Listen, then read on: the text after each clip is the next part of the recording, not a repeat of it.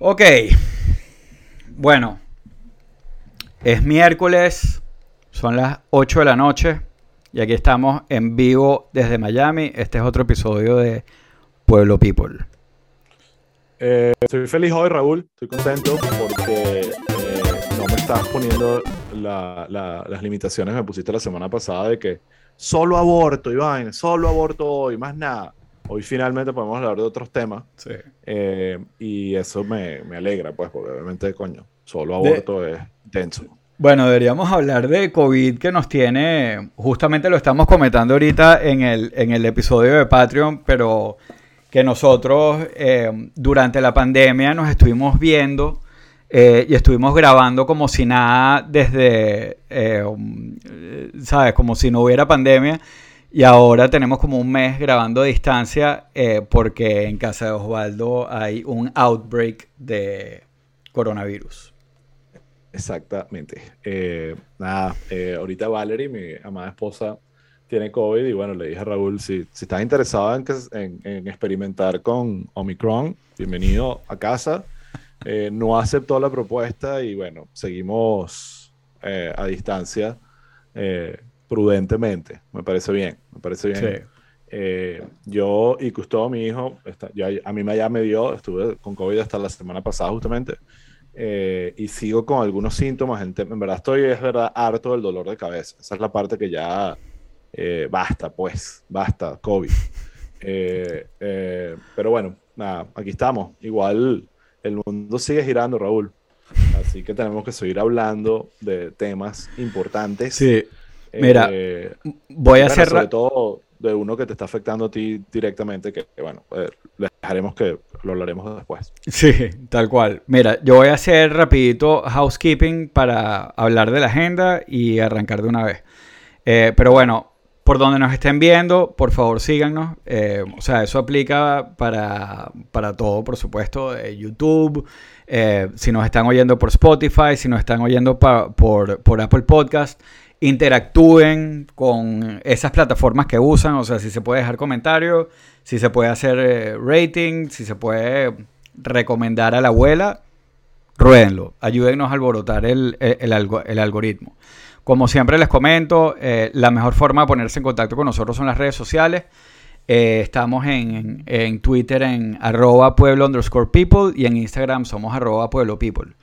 Em, hay un par de cosas más de housekeeping importantes. Una es que si entran en el link que está en la bio, en todas nuestras redes y que está en la descripción de este episodio en YouTube, eh, eh, van a encontrar un lugar para aplicar para una, lo llamamos pasantía en Pueblo People, pero bueno, para unirse al team de Pueblo People. Eh, ya hay varias personas que han aplicado. Em, el, el primer paso es muy sencillo, simplemente llenar los campos que están ahí y poner como una manifestación de, interés que nos llame la atención para contactarlos y pasar a la siguiente fase.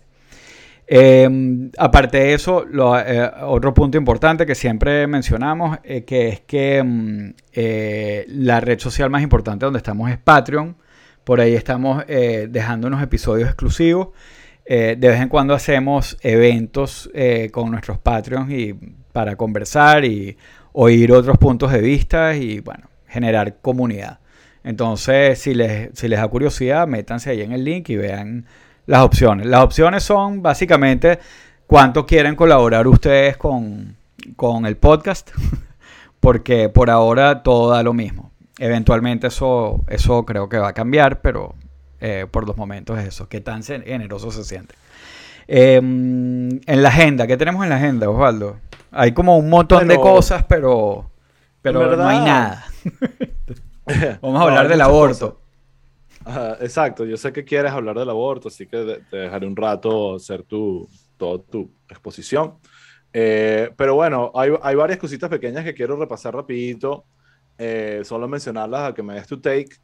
Eh, y después quiero que tengamos un debate sano, si te parece, sobre la noticia ya confirmada de que Elon Musk, el nuevo eh, mega lord de, de Twitter, eh, eh, probablemente, eso no está todavía escrito en piedra ni firmado, creo, eh, básicamente confirmó que le va a volver su cuenta a Trump. Que Trump la agarre o no es otra conversación.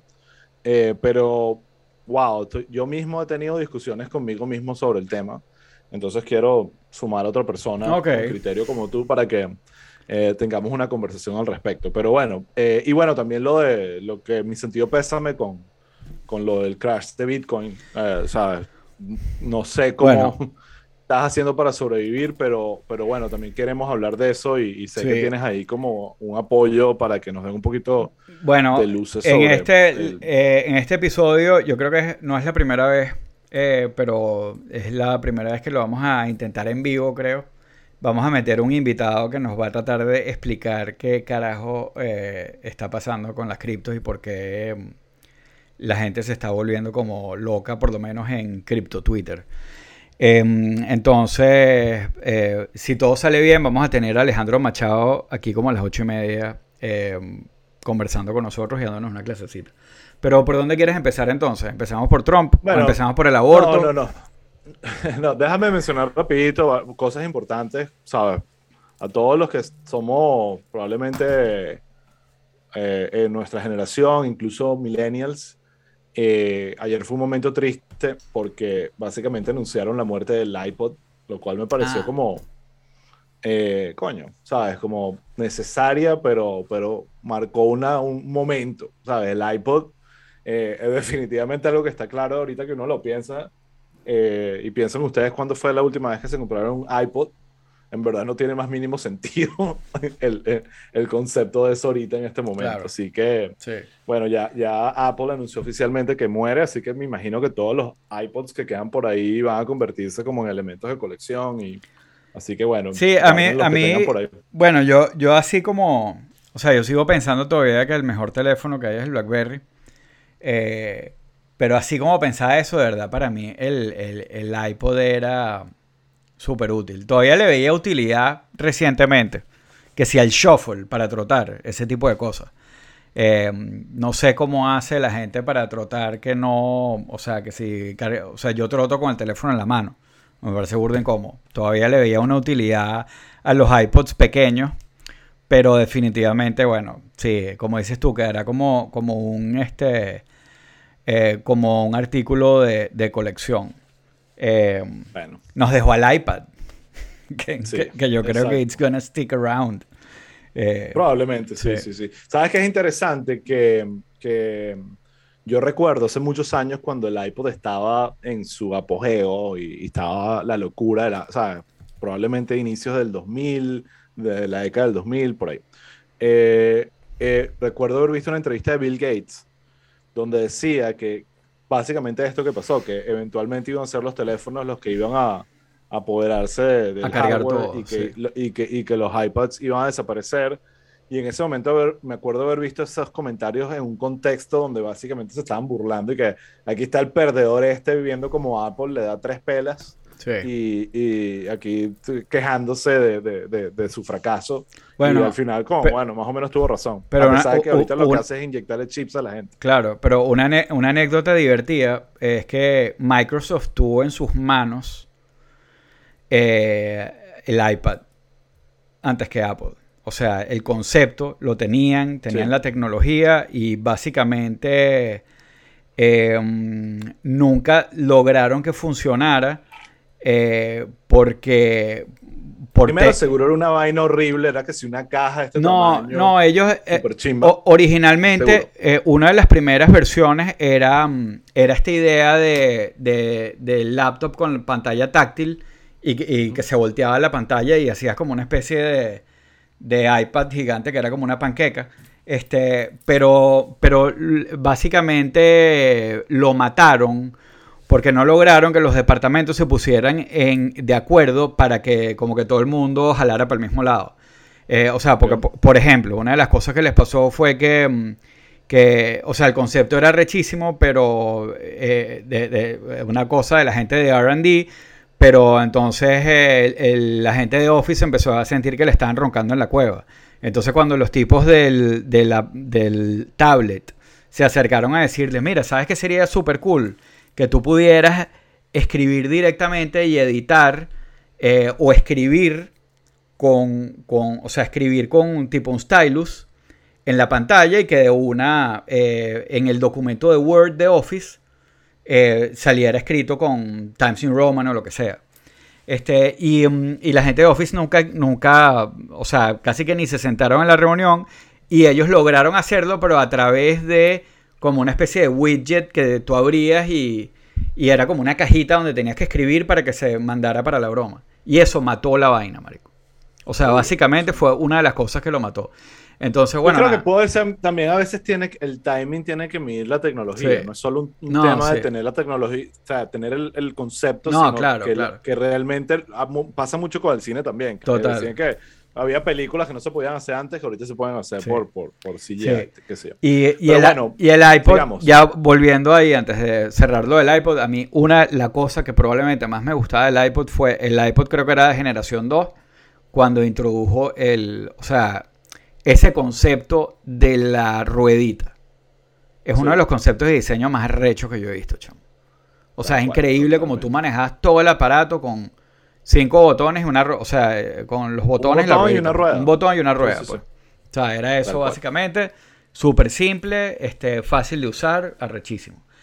Pero bueno, este, eh, mira, en, Noticias Mayameras, rapidito, antes de entrar al tema del aborto, eh, tu tema favorito, con, incluyendo de Santis, eh, que, que, en Noticias Mayameras, bueno, para, solo para mencionar, porque entiendo que fue un gran evento, fue lo de la Fórmula 1 y la carrera que hubo este fin de semana en Miami. porque yo soy cero fan de la ah, Fórmula 1. Ah, wow. Yo, yo soy cero fan de la Fórmula. O sea, ojo, no es que no, no es que tengo un problema con. No, no me trae, no. Yo creo que. Yo, por lo que. Veo mucha gente que le fascina. Y, y, lo que pasó en Miami realmente sí se, sintió bastante eh, la magnitud y la importancia del evento sucediendo acá. Pues estaba que sí, la mitad de, del mundo de celebridades y deportes y aquí en Miami. Y y nada, bueno, fue, fue tanta la vaina que vi la carrera, pues. Ah, y, no. Y, y, fue que, ah, ok, estos son, esta es la, lo que emociona a la gente. A, mí me, eh, me, me, va a guindar mi suegra, un Pablo, porque eh, son súper fanáticos de la Fórmula 1, pero yo sí. O sea, yo sabía que venía la Fórmula 1 para acá, pero me enteré que era este fin de semana, el viernes. Exacto. Eh, y, y, en verdad. Me enteré que fue interesante porque no sabía nada del tema entonces, bueno, me pongo a ver y que, bueno, ¿dónde va a ser? Y veo que la pista es alrededor del Hard Rock, del, estadio. Y, y, después veo en la, en la carrera que, que, como que crearon, falsificaron como unos, unos muelles y pusieron unos yates y crearon como la ilusión de que hubiese unos yates alrededor de la pista en el medio ahí de, de, de Sunrise, donde sea que esté eso. Sí. Eh, entonces digo, sí, porque esta vaina se ve tan horrible, porque, porque tuvieron que hacer esto así y me entero que es porque en verdad ellos pidieron permiso para hacerlo en otro lugar que si estuviese pegado al mar y claro que los yates pudieran como, ver la broma como las carreras de, no sé de Mónaco creo que son así discúlpenme si estoy diciendo algo que no está bien eh, porque en verdad me confieso que no sé nada del tema eh, y, y, dije coño de verdad sí es medio triste que vas a llegar a Miami que tiene demasiados lugares bonitos para hacer una carrera como que con, con waterfronts y cosas y lo terminaste haciendo que si en el estacionamiento de un, estadio, pues. tal cual. Ojalá evolucione a, a, lo otro, pues. Sí. Pero bueno. bueno, pero, eh, pero tienen el, el, el, contrato es por varios años, así que creo que lo veremos evolucionar. Igual para la gente que se mete en eso eh, fue un éxito, me imagino. Este, porque, bueno, Miami es un lugar donde confluyen muchas cosas que, que le funciona a la Fórmula 1, pues. Hay mucha plata y hay mucha gente. Y bueno, eh, Miami es la ciudad de los carros en Estados Unidos. O sea, es como. O sea, es, el sitio. Además que este, eh, eh, durante todo el fin de semana lo que si te das cuenta era todos los, todos los, los Miamians convertidos en Toreto en, en la US One, ¿no? Este, obvio, obvio. Pero, pero, eh, pero bueno, nada. Mi parte favorita. Sí, exacto. Eh, eh, sí sufrí cuando empecé a ver que el calor que hacía y cómo lo... Yo decía, pobre de estos panas metidos en estos, básicamente estas bolas calientes de, de hierro, de metal, en una pista caliente en Miami. Menos mal era mayo y no julio, pero igual que intenso. Sí. pero en fin, el otro temita rápido que vi, la noticia creo que salió hoy, es que le otorgaron, eh, en el caso este de Surfside, a las víctimas casi un billón de dólares en, en you know, ¿sabes? En, sé cómo, cuál es el término para eso, porque no tiene ningún tipo de, de, bueno, el daño está hecho, pues, pero definitivamente es una noticia relevante, salió en el Washington Post, ha estado aquí también en las noticias locales, eh, y, bueno, eso obviamente eh, una tragedia que hablamos aquí del podcast en su momento, yo paso por ahí muchísimo, eso está a probablemente cinco minutos manejando de mi casa, eh, y es muy extraño el ambiente que hay porque es ese gran hueco, como un, un mini ground zero, y alrededor la vida continúa, pues, o sea, las canchas de tenis y, los otros edificios alrededor, el Champlain Towers que, que, que, no se cayeron, está activo, la gente está ahí viviendo, asumo, yo todavía me pregunto eh, si yo podría vivir ahí eh, y no lo sé. pero bueno, nada, un, un, pequeño update mayamero. Sí. Eh, ¿Algo más que quieras comentar, Raúl, antes de entrar en el tema de, la noche? El tema, de, el tema de la noche. No sé, tenía. Ah, bueno. Ah, no, mira, el, el, eh, Matrix Veneca, pero a la mil. Por Favor, contemos eso. Bueno, hay varias, hay varias Matrix Veneca. Una es la como Matrix Veneca y Gaceta, que bueno, un venezolano ganó el Kentucky Derby y el que no ha visto la carrera fue más emocionante que la de Fórmula 1. O sea, Obvio. 30 segundos. pero no, yo cuando me enteré, pero, primero, mira, eh, para los que no saben eso, como que un, eh, un venezolano ganó el Kentucky Derby eh, con su caballo, obviamente, que no creo que sea venezolano, o sí, no sé. en fin, pero la historia detrás es nivel película, ¿sabes? Aquí yo sé que Marcel Raskin es un fan del podcast. Marcel, ponte a buscar los derechos de esa vaina, porque estoy seguro que tienes una película hermosa con mucha comedia también, porque es que hay demasiados eh, detalles que estoy seguro que solo con entrevistas y un poquito de research va a florecer cosas interesantísimas, porque lo, lo, lo poco que sé de la cuestión, pero suficiente, es que no estaba pautado para competir. Un caballo como que canceló, un jinete se salió de la carrera, y a última hora le dijeron, mira, tú compites, así tipo película esa de Hollywood que tú dices, ah, sí, claro, y vaina. Y eh, bueno, eh, y después, como dices tú, ves la carrera y, es una locura. No, emocionantísimo. y además que lo, que me pareció súper interesante es que, o sea, al panel lo entrevistaron antes de la carrera y él dijo, o sea, yo me voy a quedar atrás porque este es un caballo... Eh, Em, de, o sea, no es de arrancar duro, sino es de, mm, ¿sabes? De rematar y no sé qué broma y tal. o sea, él dijo lo que iba a hacer y lo hizo y ganó. Me pareció bien chévere. Pero hay, más, hay más Matrix Veneca este, que, que Ya, antes de saltar a otro, eh, otra cosa interesante es que yo vi una entrevista después que le hicieron en CNN, en el Morning Show, que si el héroe y la vaina, ¿sabes? Eh, el personaje, el jinete como tal, es como que te lo juro que tú te das cuenta que es como literalmente Matrix Veneca, o sea, no tiene sentido que él haya estado ahí y, fue un momento como demasiado increíble. Tú veías a, los hosts CNN súper emocionados y enternecidos con la historia, de verdad como que, te lo juro que creo que da para una película, pues una vaina que, que, que, que y, y me pareció interesante que obviamente como siempre traen a los expertos del Kentucky Derby, los carajos que saben todo y todos cuentan la vaina como real, más allá de que a ellos les, importa poco que sea venezolano, es la historia detrás de cómo el, el, el, el cuento de, de, de, las pocas expectativas que había, o sea, cualquiera que haya apostado por ese caballo definitivamente está más feliz que nosotros ahorita. Claro. Eh, entonces, bueno, eso estuvo, estuvo fino, me pareció un buen, un buen cuento de, de Matrix Veneca.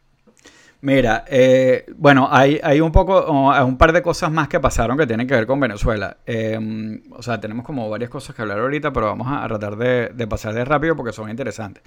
Una es que ProPublica a finales de abril, que esto pasó un poquito por debajo de la mesa, este, publicó em, una historia donde entran en detalle en todo el tema de, de cómo se armó el caso del Big Lie de Trump de, o sea, y, de, toda la, cuestión de, de, que Chávez eh, eh, metió las máquinas de Smartmatic para, para, para, hacer fraude en las elecciones de 2020. Eh, y ellos van y se sientan y entrevistan a Leamsi Salazar, que era este escolta de Chávez, o bueno, escolta, era casa militar, este, era como uno de los, de los eh, eh, una de las personas más cercanas, o sea, literalmente a Chávez, o sea, uno de sus protectores, por decirlo de una forma, que, que, era como la pieza clave de, de, de, toda esta, de toda esta cuestión. Entonces, o sea, em, está ahí la historia desarrollada eh, con la entrevista y, está súper interesante, pues. Los tipos se hunden profundo en el tema y, bueno, está ahí. Eh, hay otra cosa que, pasó en estos días relacionado a esto además, em, que, no sé si viste porque salió en todas partes en 60, en 60 Minutes Mark Esper, que era el, eh, fue secretario de defensa con Trump. Este, otro que sacó su librito. Exacto, otro que sacó su librito, este, contó cómo, o sea, dijo que, que, bueno, que en efecto en la Casa Blanca sí, sí se hablaba de, este, de, de temas como de movimientos militares para que se invadir Venezuela y ese tipo de bromas. Entonces él cuenta cómo hacían como para disuadir a Trump. o a Trump, o a. O sea, cómo, cómo hacían para neutralizar estas ideas eh, y, darle la vuelta. Ya una vez me acuerdo que. No me acuerdo en cuál de estos libros contaban que, que la estrategia era básicamente distraerlo con otra cosa, traerle otro tema este, y tirárselo enfrente. Pero bueno, lo que me pareció eh, divertido es que, es que, bueno, básicamente él dice, yo evité que se hiciera una intervención militar en Venezuela. Entonces, bueno, hubo eh, en redes muchos comentarios sobre quién canceló la pizza, quién esperaba que fueran a venir los gringos, que si los que le echaban la culpa a Guaidó, después estaban, bueno, eh, una vaina más para la novelita gafa venezolana. Eh, eh, pero... Solo imagínate tú la calidad de, la información que le estaba llegando a Trump eh, con, respecto a Venezuela. Bueno, en general, pero tú sabes que, o sea, en general es algo que no solo era una gran falla de, la, de la administración Trump, pero también es algo que se critica mucho a la administración actual, que es lo mal informados que están sobre las dinámicas en Latinoamérica. Y eso es algo que aplica para, y, sabes que a mí me encantaría decir que eso, exacto, o sea, me encantaría decir que eso es más un problema republicano. es más, en este punto me atrevo a decir que los demócratas son incluso peores en, en, en, en hacer lecturas de, de, de, temas de política internacional, pero, pero bueno. Pero, pero bueno, el, en el último episodio nosotros hicimos un deep dive en el tema de, en el tema de la, de, de la posible anulación de Roe v. Wade eh, y, en consecuencia como que la anulación de la, de la protección federal al aborto. Eh, y, bueno, dijimos eh, en, el episodio que probablemente vamos a tener más noticias de esto hacia mediados de junio, que es cuando se espera que salga la sentencia.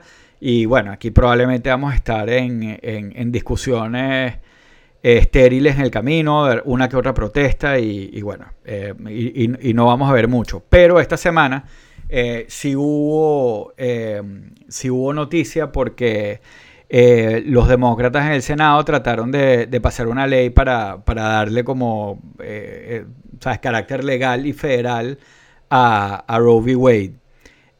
y votaron y la la votación que la estaba presidiendo Kamala Porcia, que de todas maneras eh, tenía que, mm, iba a tener que necesitar los 60 votos del, este, del filibuster, este, y, o sea, y era como una cuestión representativa, pero lo interesante es que el voto fue 49 a 51. Em, o sea, obviamente ellos sabían... ¿ah? 51 en contra. 51 en contra. Exacto. Este, porque Manchin votó con los republicanos.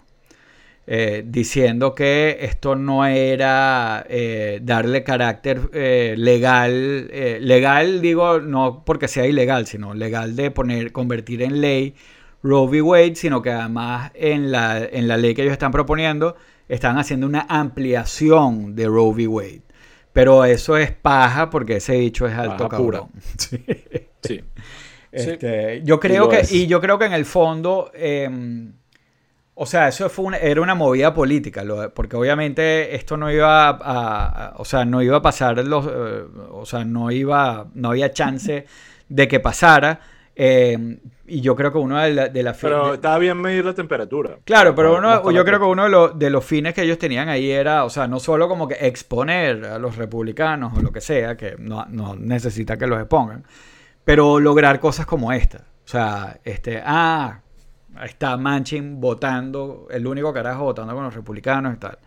Y, y ver si, bueno, o sea, ya les ha dado muchos problemas.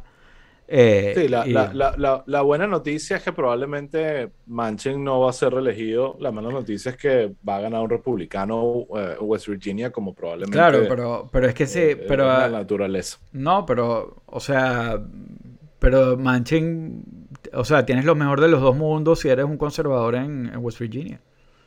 Sí, sí, O sí, sea, eso, probablemente él sí, o sea, eh, él probablemente está actuando así porque le resulta políticamente. Nadie, o sea, Claro, hoy en día totalmente, yo no pero- creo en pero- nadie que tenga... Pero Manchin está pensando, y eso lo hablaremos después en los midterms, eh, creo que justamente en West Virginia el candidato que ganó las primarias eh, para el Senado es un Trump, un Trump backed, o sea, lo está poniendo Trump y, y a- ese también es otro tema que hablar, pero Trump definitivamente está funcionando mejor de Kingmaker que de King. No sé si me explico, es como que Sí. el tipo a- a- a- le ha ido muy bien en los endorsements. Incluso está el cuento de Dr. Oz en Pensilvania. Es como el, el charlatán más grande del universo.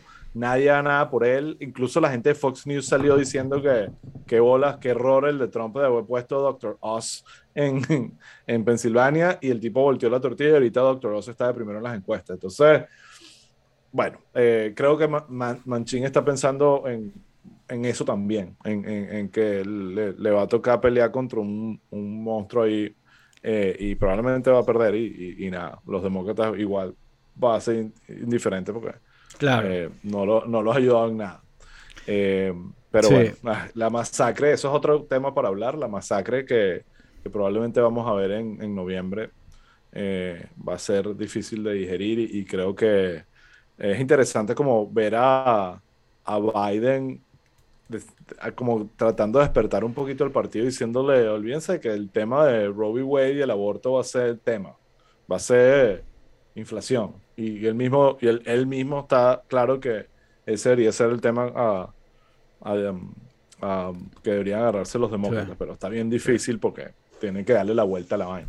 sí. Pero bueno, nada. Ya, eh, ya en esto estamos viendo además, bueno, eh, las típicas eh, respuestas, o sea, que yo creo que lo que va a ser noticia quizás de aquí a que termine de salir es esta broma, eh, me suena que es eh, temas de protestas y ese tipo de cosas, porque ya ah, hubo una protesta, no voy a decir violenta, pero sí medio chimba enfrente de la casa de Cábano. eh, y ese tipo de cosas de presionar directamente a los jueces que, que me parece que, que es una locura y no. Y mira, aquí acaba de entrar nuestro invitado del día de hoy, mientras estamos hablando. buenísimo. Este, Ale, Excelente. ¿oyes, ¿oyes bien ahí? Hola, sí, oigo bien.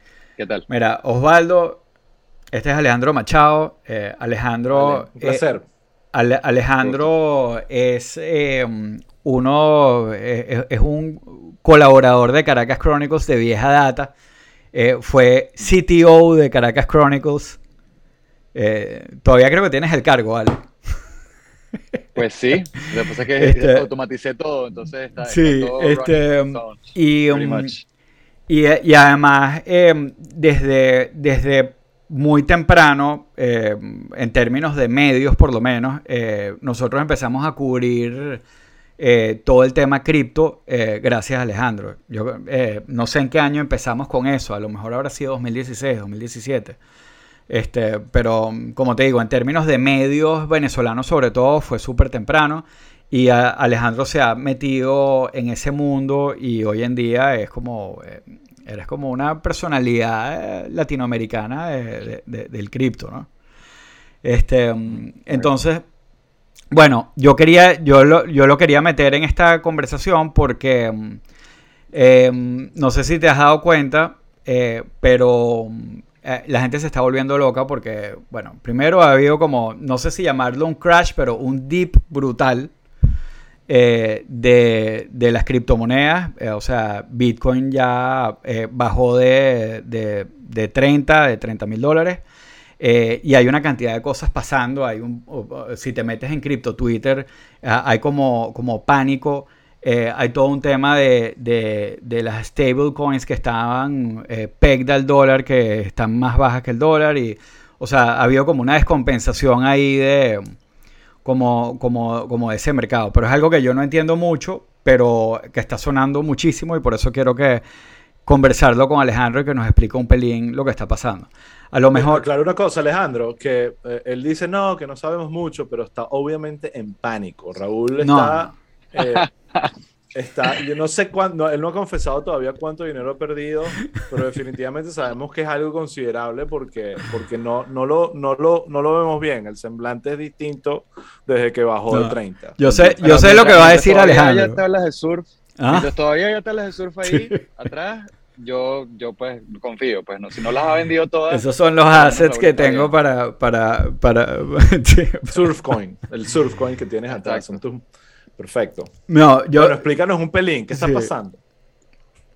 Bueno, eh, ahorita como el pánico generalizado viene porque hay una stablecoin que es una moneda que está diseñada para quedarse cerca del valor del dólar, ¿no? Es como el dólar a 4.30, pero en vez de 4.30 es 1. Entonces es una moneda nueva, es una unidad nueva. Eh, esta se llama UST, UST, y está diseñada para, para para tener el precio del dólar con dinámicas de mercado. Lo que pasa es que este diseño es un diseño un poco naive, ¿no? O sea, si hablas con cualquier economista como sólido, serio, este, te pueden decir que, que es muy difícil eh, mantener una moneda pegada al valor, de, valor de, algo, pues el valor del dólar en particular, que es lo que casi todas las stablecoins tratan de hacer.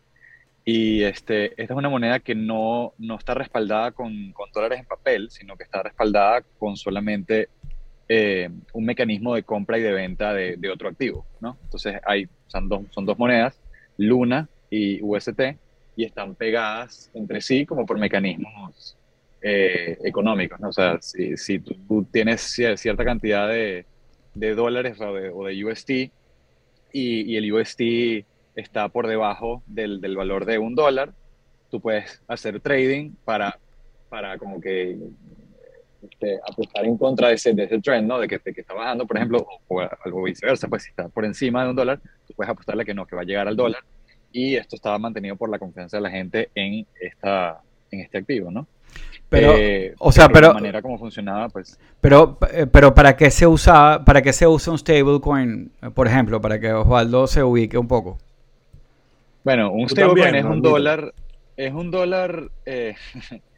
Eh, Eh, electrónico. O sea, es para, para, lo que tú quieras usar un dólar, si tú no tienes un CELE, por ejemplo, y estás en Venezuela, y tú puedes usar stablecoins, puedes usar Tether, puedes usar DAI, puedes usar lo, que, lo que más la gente usa, lo que he escuchado por ahí es que la, gente, la gente usa Tether, eh, que es USDT, el, como el, el código, pues.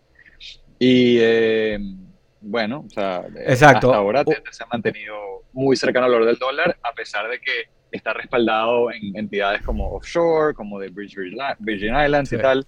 Entonces, este, o sea, es, un token que representa un, un valor eh, que, que, si tú crees en, los, en, la comunidad alrededor, en los emisores, en, en, todo lo que está alrededor, pues debería valer un dólar, debería quedarse cercano al valor del dólar. Claro, o entonces uno de los usos principales es para, para gente, quizás no, no gente que no está bancarizada, sino gente que está fuera del sistema financiero mundial, pues. O sea, Venezuela es el, el, ejemplo perfecto. Sí, o, no, no, necesariamente fuera del sistema, porque es que no existe un sistema financiero mundial. Si tú no tienes una cuenta en el World Bank, tú tienes una cuenta en un Bank of America, o en un Chase, o en un banco europeo, y tienes cierto acceso a euros, a dólares, o a yen, o a lo que sea, pero no, un argentino, por ejemplo, no tiene una cuenta en dólares, no es muy común, pero puede tener una cuenta en stablecoins. Entonces, eso es súper valioso, ¿no? un cubano, eh, un turco, por ejemplo, entonces, obviamente, todo el mundo quiere tener dólares, ¿no? Ok, entonces, ¿qué, qué es lo que está pasando? O sea, porque, eh, o sea, las stablecoins están jalando todo el, como el mercado de las cripto para abajo. ¿Qué es lo que está pasando ahí? No, o sea, esta es una stablecoin en particular, la que, la que tiene el crash, que es UST, por el diseño de, de, de la stablecoin y por las dinámicas del mercado de ahorita. Pero, o sea, el mercado todo está para abajo, ¿no? O sea, stocks, Sí, todo, todo está cayendo.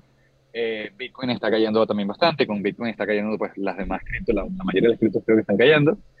Y bueno, esto crea un, un montón de, de presión de, de venta, ¿no? De, de, de- de que esta, esta moneda pega, que se pega al dólar, y, y venta del activo que es como especulativo atado a esta moneda, que es el Luna, ¿no?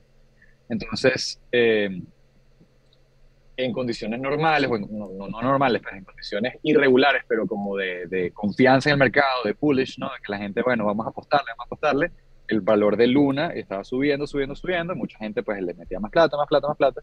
Ahorita está pasando lo contrario, ¿no? Que, que el valor de Luna está, se desplomó, estaba, creo que llegó a estar como en 95 dólares, ahorita está como en 1, un, uno y pico. Eh, y, y eso, el que ese activo esté tan descalibrado, o sea, tan- o sea, la, la gente esté vendiéndolo tan rápido, esté perdiendo tanto el valor, está haciendo que el PEG, o sea, la calidad de que, del, del- que hace este, que, que el valor del UST esté pegado al dólar, o sea, que la gente realmente crea que esto es redeemable for a dollar, eh, eso también está por abajo. Ahorita, pues no, no he revisado, déjame ver cuánto está ahorita, eh, por cuánto está trading ahora UST, porque... en 81 centavos. Ok. ¿ok? Y llegó a estar, o sea, en 81 centavos debería estar en un dólar. O sea, no es una, no diría que es una catástrofe. Sí, pero es horrible, ¿no? 20% Pero- pero de una cuestión que, que en su además nombre estar- sí, dice que tiene que ser estable. Además llegó a estar, hace unas horas llegó a estar como en 20 centavos. Entonces, hay mucho pánico, ¿no? Claro.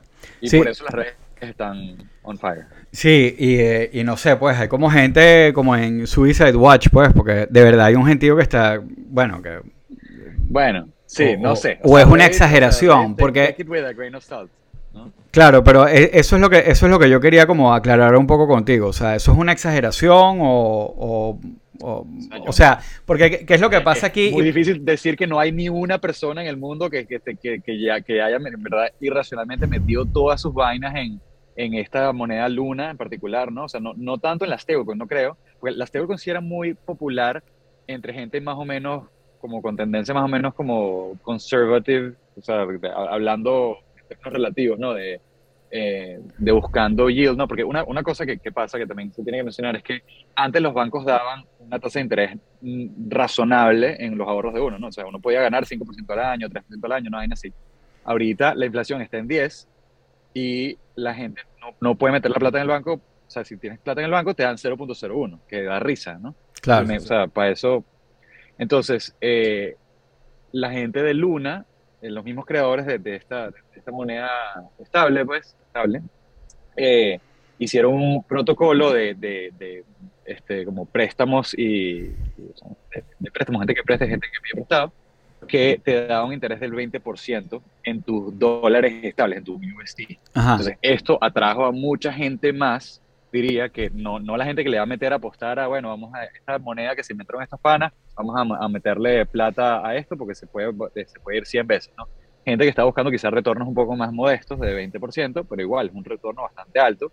Y por supuesto, un retorno alto viene con riesgos, particularmente en, en este mercado cripto que es súper internacional, ¿no? Diría, porque, Sí. hay actores de todas partes. Claro, claro. Este, una, una cosa que yo he visto, y que o- obviamente, o sea, eh, o sea, lo que entiendo un poco lo que estás diciendo es que, o sea, eh, una de las razones principales por las que de, de la caída de los stablecoins tiene que ver con, con la caída del mercado y, y- y- y del valor de Bitcoin y todo lo demás. Básicamente lo estás jalando y el golpe se siente más fuerte ahí. Eh, porque, o sea, es lo que es lo que te estoy entendiendo, de lo que te estoy ente- entendiendo más o menos que estás Sí. diciendo. Sí, Ah, o sea, de una, de, es- de esta stablecoin en particular, el tema es que esta stablecoin dependía de este activo especulativo que se llama Luna, y este activo le ido muy mal eh, o sea, con, con este mercado que va para abajo, y la gente ha perdido la confianza y se fue todo, o sea, toda la, la, la construcción que estaba sobre este ecosistema de Terra, Ujú. que es Luna, UST, y las cosas que estaban alrededor pues, de, de, ese ecosistema, si dependías de la paridad con el dólar, estás muerto, pues, o sea, no, no, no, está funcionando ahorita. Bueno, a lo mejor hay gente que está sacando ahorita la plata a 80 centavos, no lo sé. debe haber. Claro. Entonces. pero hay una, hay una discusión más. Las demás stablecoins están funcionando bien. O sea, hay o sea, USDT, que es la, es la stablecoin que tiene más tiempo, que mucha gente dice que es shady y tal, que realmente no, no sé mucho. O sea, solamente buscando la jurisdicción donde está pues, establecida, o sea, sí puedes como que por proxy decir, bueno, ok, esto, esta gente es un poco oculta cosas, no está transparente y tal, pero esta, moneda USDT, eh, que los medios muchos le han, le han, lo, han, criticado, como lo han, tratado de investigar vainas, no ha salido como ningún smoking gun al respecto, ¿no? O sea, una moneda que sigue trading at par con el dólar y que tiene mucho más tiempo que Luna y, que, y que UST, o sea, tiene desde el 2014 o algo así. Y, y, pues por ahora la confianza en esa moneda, por ejemplo, está intacta. DAI es otra moneda algorítmica que funciona con otro sistema diferente al de, al de Terra Luna. Es una moneda mucho menor en, cantidad de, emisión, pues, y una moneda que es mucho más conservative también en las, las, suposiciones que hace para, para el modelo.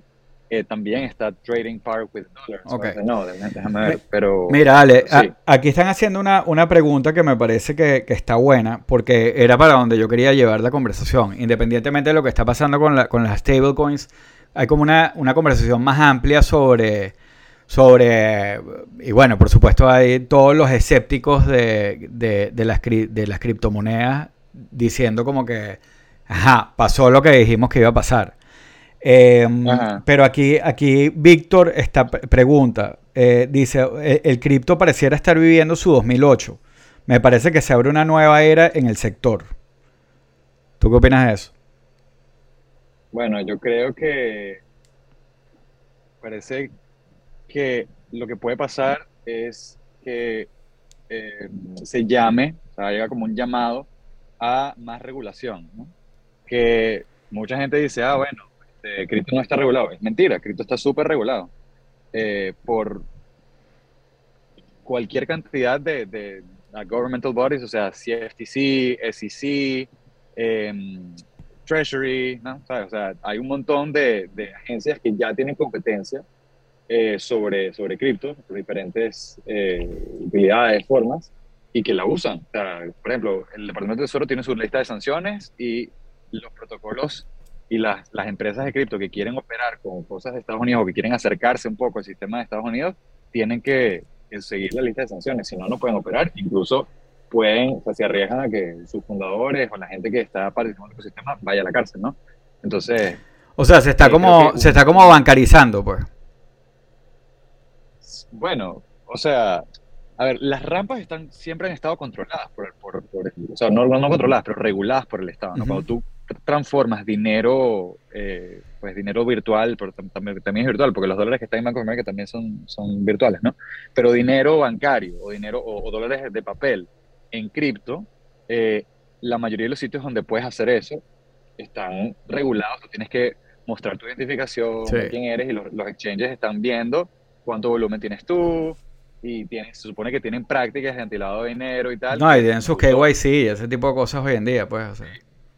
Exacto. Entonces, yo lo que creo es, o sea, no, no digo, la, gente que dice que, que, 2008 y tal, creo que no ha estado en cripto lo suficiente, o sea, tiene, tiene, tuvimos crash en el 2013, en el 2017, eh, en el 2021 también como que minor, pero, y, siempre, o sea, esto, son ideas, ¿no? Y las ideas no se mueren, ¿no? Las ideas eh, sí se puede como que, no, no digo que Terra y Luna en, su forma actual van a estar allí para siempre, pero este pana, el Doc el, el, fundador de, de, Terra, seguro va a seguir como tratando de revivir la cosa este, y a lo mejor se va a otro proyecto después. Sea, esta gente va a seguir haciendo cosas y, y la idea como tal de tener monedas no controladas por el Estado o menos controladas por el Estado eh, va a seguir. Y creo que hay una necesidad muy grande por lo que, lo que dije antes, pues lo, lo que vemos en Argentina, en Venezuela, en, en Turquía, en Líbano, en sitios donde el Estado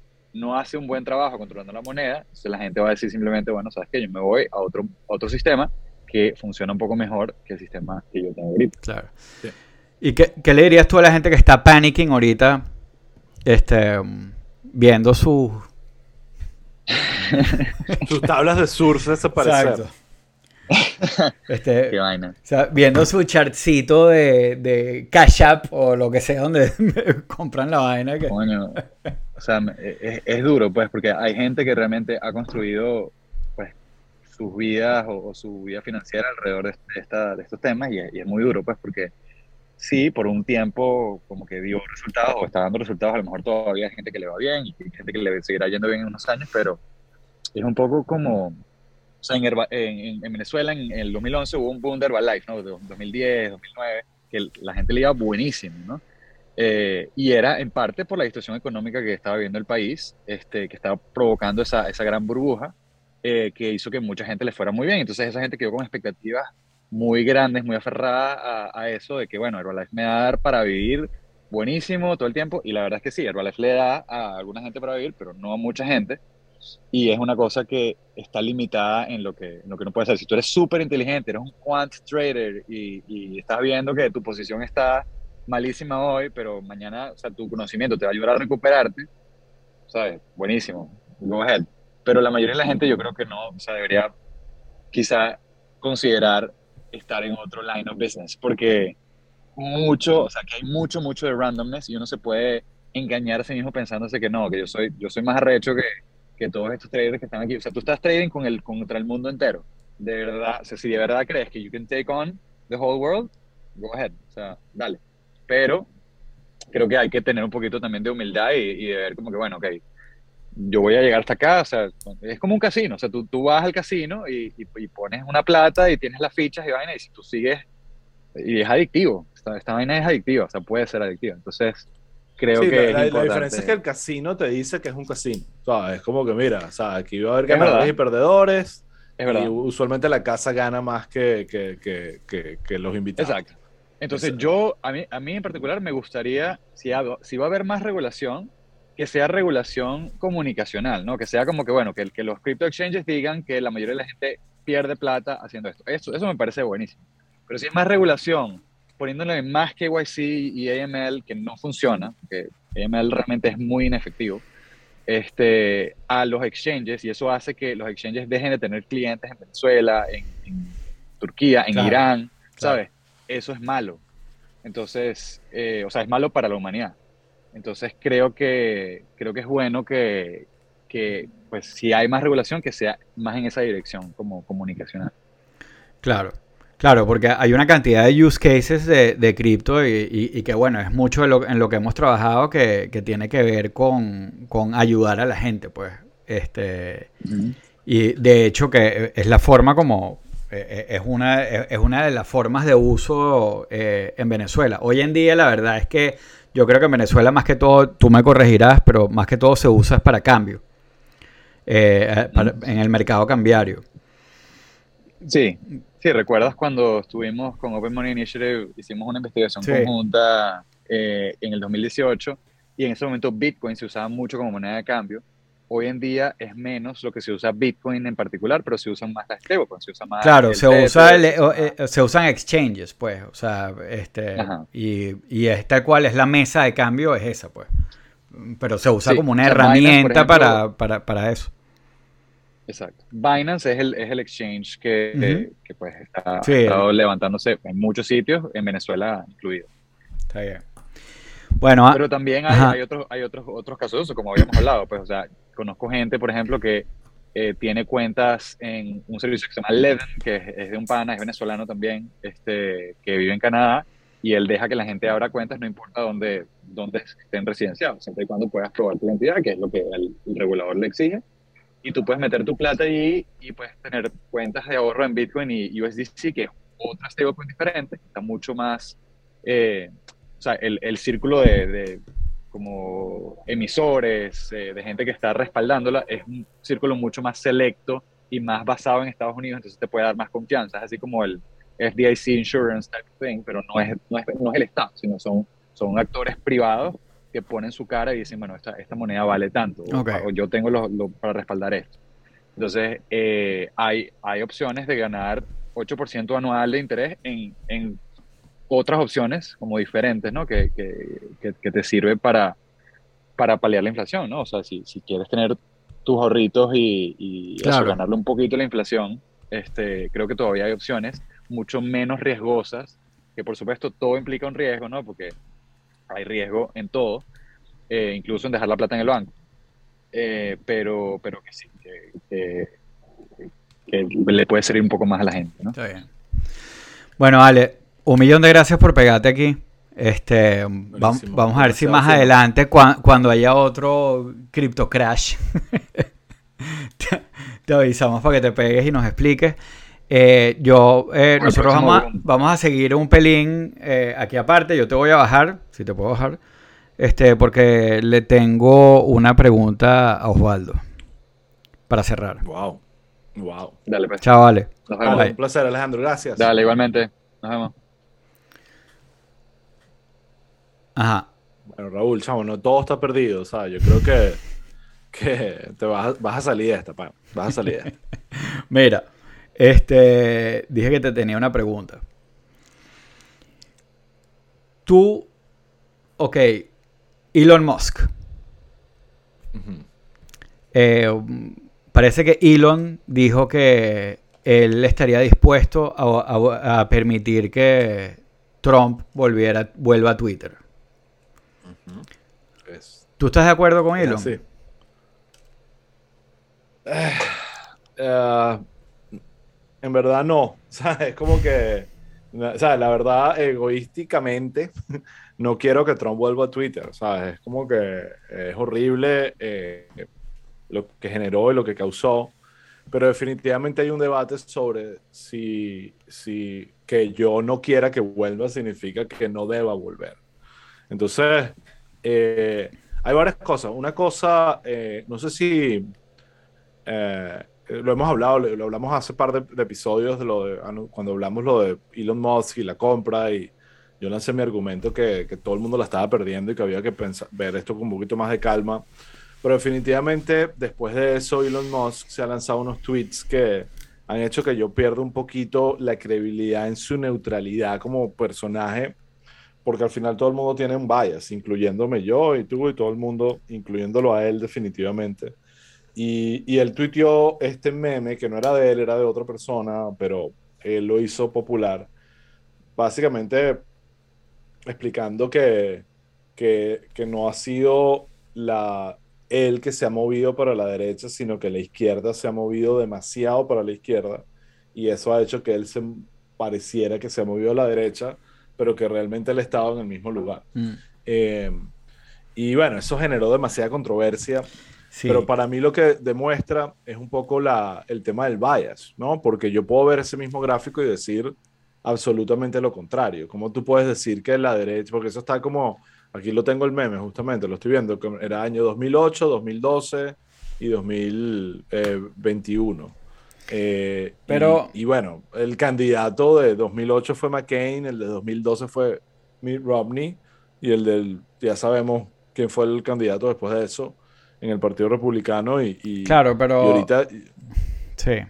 Ah, o sea, por otro lado, y, ves que hay lugares y en, como que hablaban de, por ejemplo, las universidades y la academia, donde tú puedes percibir perfectamente esta visión de, de, de, Elon Musk, que es como que se ha ido mucho más a la izquierda, más progre, más woke, y realmente en, en, en el contexto de academia probablemente tiene más sentido que la derecha ha estado más estable que la izquierda, pero en general creo que ha sido los dos lados, lo que, los que se han ido a la locura. Claro. Eh, y, y, y, sinceramente siento que, que la, la, la, la, locura de la derecha tiene más control sobre el Partido Republicano que la locura de la izquierda sobre el Partido Demócrata, y eso no. O sea, hay evidencias de, de que también controlan y, algunas cosas que ha hecho Biden recientemente no necesariamente son mis favoritas. Pero volviendo al tema de, de, o sea, digo todo esto para decir que, que no necesariamente siento que, que Elon Musk es la voz de la razón. Eh, y, entonces, su, su eh, argumento con lo del el ban de Trump es entendible y al final, sea, podemos tener esta conversación por dos caminos. El tema de, bueno, como empresa eh, privada que, que, es Twitter y que toman sus decisiones, eh, como cualquier club, con tal de que no haya ningún elemento de discriminación ni de odio, ellos pueden poner los términos y condiciones que quieren y aceptar y, y, y ojo, moderación no necesariamente es algo malo, ¿sabes? La, es como que, eh, o sea, mira Reddit, por ejemplo, o sea, Reddit es un poco más una locura o, o Fortune, HN, esas vainas que son que sí, eh, cuando no hay moderación, eh, obviamente es anarquía total y, y, y, y, no necesariamente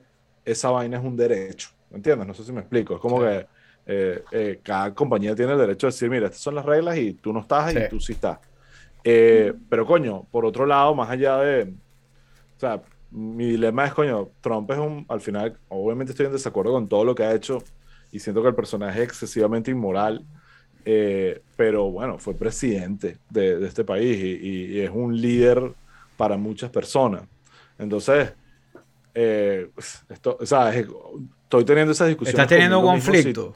Sí. Debo tener un conflicto heavy porque, porque, por otro lado, el personaje trató de dar un golpe de Estado. Pues sí. siento que eso es un, un, un crimen súper heavy de pana. ¿sabes? Como que creo que eh, si lo pones en una lista, trata de tu bueno, no, gobierno claro. y, y, y Sí, lo, lo, eh, que, lo, que, pasa es que lo que pasa es, es, que todavía, o sea, no hay una sentencia ni, o sea, yo, yo entiendo todo ese todo eso, eh, yo pienso igual que tú, opi, opino igual que tú, que, que Trump este, trató de, de, de, más que desestabilizar el gobierno, eh, y, pero, o sea, desde el punto de vista como jurídico, no hay una sentencia ni nada que diga todavía como no está probado que Trump eh, hizo eso. Pero independientemente de eso. Estoy de acuerdo. Estoy yo creo que hay, hay, dos cosas. Eso es hay todos los que tienen cuentas abiertas sí. de otros países, ¿sabes? Que, que, tú dices, bueno, coño la madre que el gobierno de China tenga sí. una cuenta en Twitter y no hay rollo y Trump que con todo lo que claro. es, Pero hay, coño, do, hay dos hay cosas, claro, eh, esto lo, lo, hablamos en su momento cuando sacaron a Trump, que yo, yo te comentaba que alguien decía, ¿por qué no sacan a Maduro? Y digo, bueno, porque Maduro no viola los términos y condiciones. O sea, eh, eh, o sea, y es una vaina chimba, pero es verdad. Pero independientemente de eso, o sea, yo tengo dos comentarios de lo que dijiste. Eh, uno sobre lo de Elon Musk. Yo, a mí me pasa un poco que es que yo lo, chamo, honestamente, o sea, yo sí le he perdido gente, yo, yo sí lamentablemente creo que le he perdido respeto a algunas personas por, por las vainas que tuitea. Pero al mismo tiempo sí trato de, de, o sea, o inconscientemente, yo vi el meme de Elon Musk y me pareció como que es un meme de mierda. O cuando hace un tweet, tú sabes que el tipo está buscando reacciones. Eh, sí. Que es lo que yo te decía el otro día. Pero cuando tú lo oyes hablar en una entrevista, me parece que es un poco distinto. Eh, entonces, o sea, eh, yo trato de, no voy a decir esto porque en verdad es como cuchillo para mi garganta, pero trato de juzgar lo menos posible a la gente por las estupideces que escribe en Twitter. Está bien. Este, pero independientemente de eso, hablando ya de lo del tema de, de, de Trump, eh, chamo, a mí lo que me pasa es que me parece que ese ban no puede ser, o sea, me parece que no, no me parece que sea como para siempre. No sé si o sea, me explico. Lo que, te, lo que, lo que te lo que lo que te incomoda es el bar, ban permanente. Sí, el, el, el, el, el ban permanente. Yo, yo, y en su momento yo, yo no pensé que, que era como una broma de cadena perpetua con, con Twitter, sino... Y de hecho creo que en, en, su momento hasta el mismo Jack comentó algo por el estilo. Este, y, y no me parece mal que digan, bueno, ok, este, eh, regresa y ve, y ve qué pasa. Pues el tipo otra vez, no sé, pues, o sea, si viola la, la, los términos y condiciones otra vez o lo que sea, lo saca. O sea, hace que cumpla. Como dices tú, sí. la moderación no es una, no es una cosa nueva. Eh, o sea, se moderan eh, eh se, secciones de comentarios en Reddit y en todas partes. Y bueno, y Twitter es como una gran sección de comentarios que nunca para a, a una conversación que no tiene guía, pues, pero es como una gran es como una gran sección de comentarios, pues. Este, y eso tiene sus cosas buenas y sus cosas malas. Entonces, nada, eh, eh, mira, Claro. vuelves, pero tienes que seguir la- la- las reglas, pues. Sí, ahora la pregunta es, ¿volverá si lo dejan? Él dice supuestamente que no, que no está interesado, me imagino que, que es sí. como, que, que eso es como el, el, el- board de, de Truth Social le está suplicando que no diga que va a volver a Twitter porque Claro. sería, sería como que, coño, eh, eh, el, lo último que falta para matar el proyecto, pero sí siento que desde el punto de vista de eh, estrategia política es el perfecto elemento para crear una tensión dramática y Chamo, cuando, y cuando vuelva a Twitter, Claro. nosotros mismos nos vamos a volver locos. Pues, ¿sabes? Como que. No va a volver ahorita. Eh, Eh, exacto, exactamente. Entonces, me preocupa porque, porque entonces ahí te o, eh, estás viendo como realmente Twitter se convierte en, el fe- en lo que fue Facebook sí. en, en años pasados, que se convierte en la herramienta política de un partido eh, Sí. para, para, para hacer su locura. Veremos cómo funciona. Sí, Yo sigo yo siendo quería- fan de Twitter, aunque no tuiteo tanto ya, pero, pero, pero también me imagino perfectamente algo que no me pasaba antes. Me imagino perfectamente una vida después de Twitter si, si en un momento digo, ya, esto se convirtió Sí. en una locura. Y, A mí, a mí lo, que, lo que me pasa fue algo que, que, que me está pasando con Twitter, que me está fastidiando muchísimo y me está pasando en general con, con la vida, con las redes sociales en general. Uy, esto se puso profundo. Sí, sí. eh, eh, estuve leyendo, leí hace poco un artículo, no es que era una, o un ensayo así, eh, de esos que nos vuelve loco como los de Apple, como lo que sea. Pero era una tipa que, es que, es que estaba escribiendo sobre la comedia, lo que te encanta, la policía de la comedia. Uf, Este, y habla, Por favor, dígame qué, qué me, da- habla pestes de Bill qué me Maher. puede dar risa. Sí, habla pestes de Bill Maher.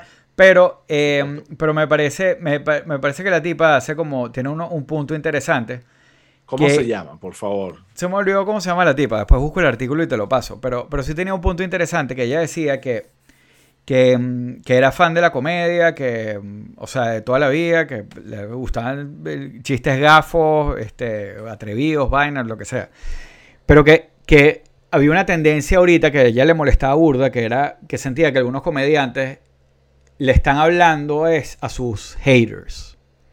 Y están aprovechando eso como plataforma. Y que eso genera un ecosistema horrible. Y de ejemplo ponía, obviamente, a Dave Chappelle, pero también ponía a Hannah Gatsby. O sea, del otro lado completamente. Creo que de ella. Claro. Sí, Eh, sí, sí. Este, y, mm, y lo, ponía a los dos y explicaba cómo los dos, este, eh, como que en los últimos años estaban, habían basado como que su acto o su mm, craft en interactuar con sus haters y cómo eso estaba haciendo daño al craft de ellos. Eh, y me pareció bien interesante, eh, creo que estoy un poco de acuerdo con lo, con lo que ella dice.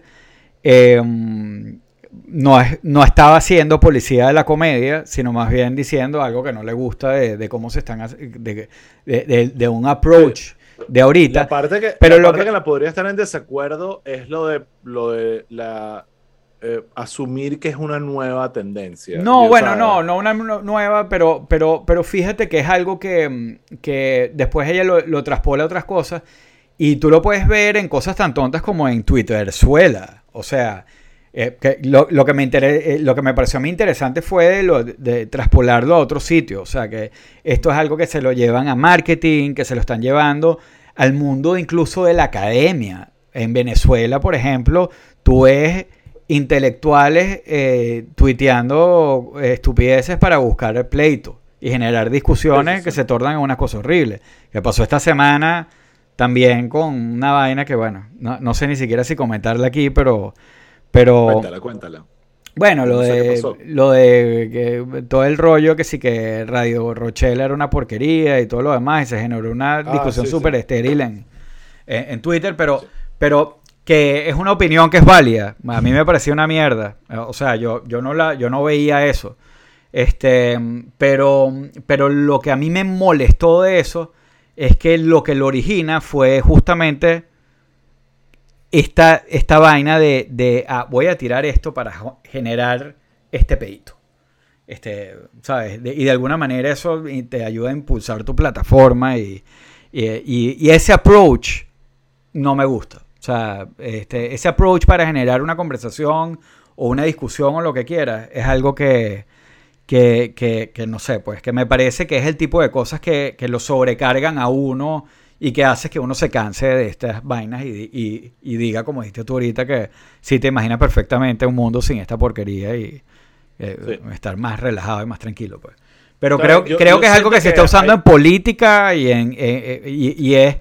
Eh, te puedes convertirlo en la forma como, como Trump hace política, como este, Elon Musk está o sea, lo, creo que simplemente el acceso en redes sociales a poder decirle a alguien lo que piensas y que esa persona lo sepa, ¿sabes? Y lo pueda leer. Claro, que son cosas que probablemente no harías en, persona. Antes, y que, antes, una controversia era absolutamente controlada por los medios de comunicación, porque no había una manera directa de la de las personas de lado y lado de conectarse y decirse las vainas. Pero es que no es que eh, no solo que haya un regulador, Osvaldo, o sea, en persona, y esto es algo que... No, es la capacidad de prender la candela eh, muy fácil, y, yendo redes y lanzando. y esto, es, esto es algo que a mí me pasa viendo, viendo peos en Twitter y en redes y todo lo demás, pero también me pasa en grupos de WhatsApp. Que, que o sea, ves un nivel de agresividad que tú te dices, chamo, o sea, tú me dices eso en persona y yo te doy un cachetón. Es más, no me lo dirías porque pudieras pensar que yo te daría un cachetón por decirme eso. Este, es interesante, porque estoy absolutamente de acuerdo con todo lo que estás diciendo, excepto con los comediantes.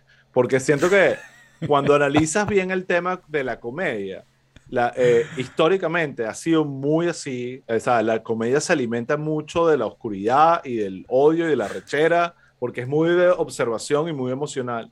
Eh, y más bien te das cuenta que en todo caso la comedia se ha ido más al wokeness, en el sentido de, de que eh, hay mucho más cuidado en lo que se dice. Muchos comediantes de hace 15, 20 años, 30 años, ahorita no tendrían vida porque por las vainas que decían en ese momento.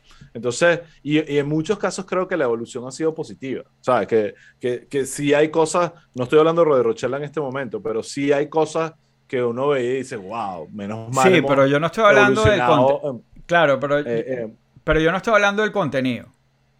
Yo no estoy hablando. No, no. Eh, pero yo no estoy hablando del contenido porque.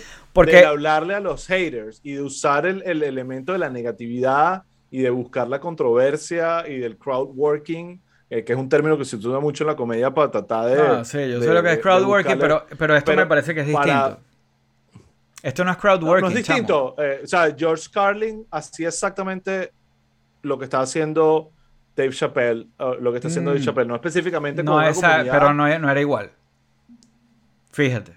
Eh, bueno, ¿qué es lo que, lo que es distinto? El tema. O el. No sé, estoy tratando de entender la, la diferencia porque creo que eh, en nivel de concepto, creo que ahorita lo que hay es redes sociales, pero el comediante como tal. bueno, pero yo, estoy, lo que estoy hablando es de las redes sociales. O sea, principalmente. bueno.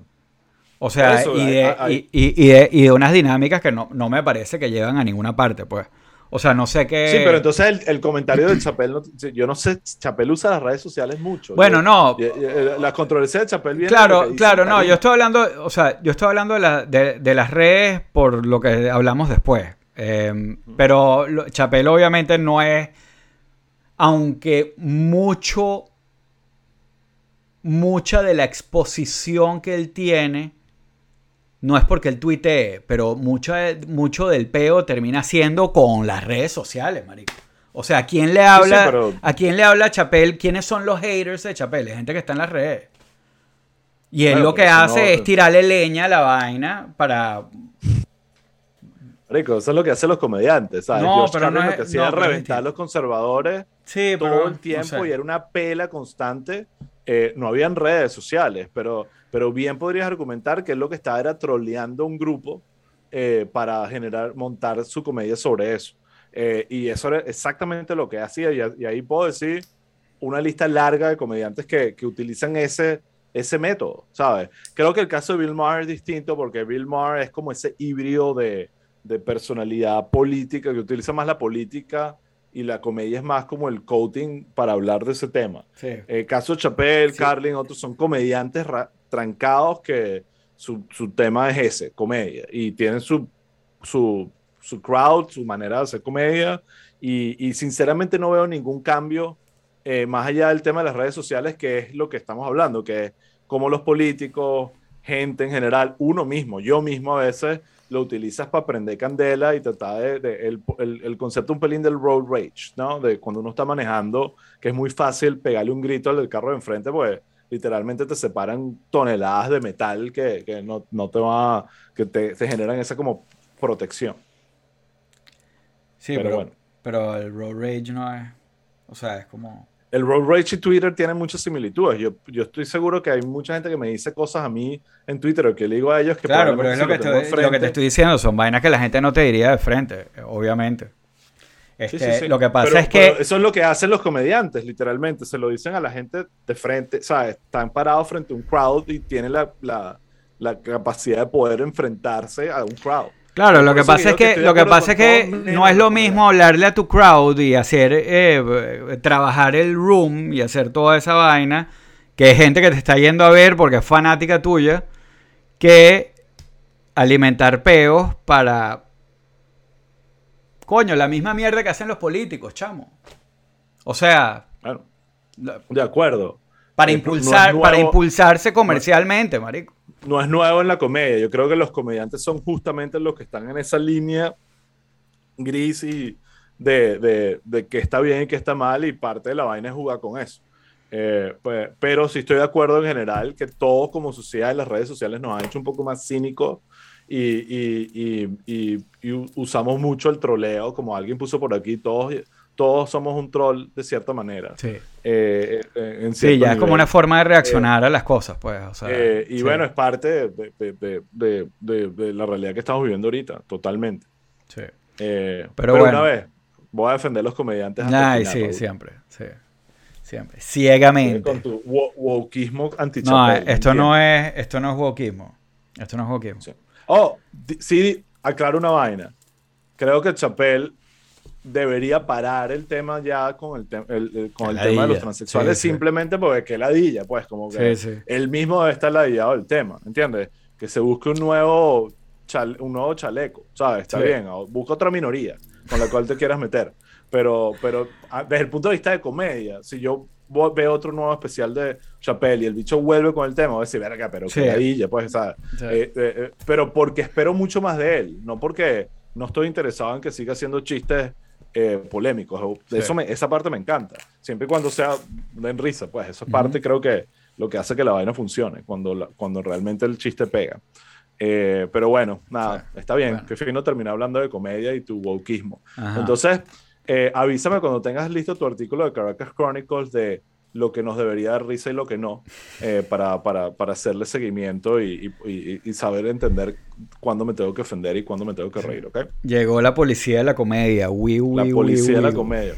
Dale. Perfecto. Bueno, eh, creo que podemos dejarlo hasta aquí. Eh, Perfecto. Hubo de todo. Este, este era el propio ligadito. Estuvo este mezclado, pero estuvo bien. Sí. Ah, una cosa que quiero decir, como siempre, aprecio demasiado que se sumen a la conversa. Aquí veo en el chat a mucha gente conversando de la vaina, eh, dando su opinión, eh, hablando paja de Ligaspino, que fue el que se lanzó el, o uno de los que se lanzó el moro en Twitter. O sea, lo de Rerochelo es un tema interesante. Yo, yo no me voy a montar en ese woke bus que tú te montaste, que eso me pareció una mierda y yo nunca lo veía. Yo amé los woperos, yo amé los colombianos. No, pero yo, eh, yo, eh, yo, o sea, claro, pero no es por woke.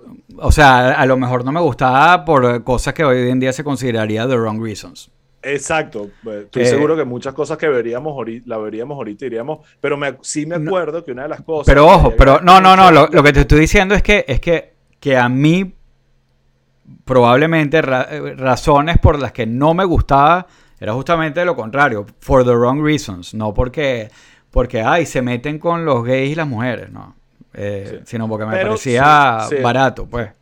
Eh, hoy en día lo veo y hay cosas que digo pues. eran más interesantes, pero no era como el tipo de cosas que a mí me, me jalaban demasiado. Sin duda eh, es muy interesante, sobre, sobre todo la época de Emilio, Laureano, que son, ¿sabes? Sí. Ah, los que me conocen saben que yo soy cero fan de Laureano y me parece, yo siempre he dicho, cada vez que me lo, me, lo definían como un comediante, yo diría, mejor véndemelo como un profesor que tiene sentido del humor, porque en verdad yo sentía que yo iba a ver su, su, su, su show y era como que, era que ladilla, eso parece una clase, eh, pero con ciertos chistes.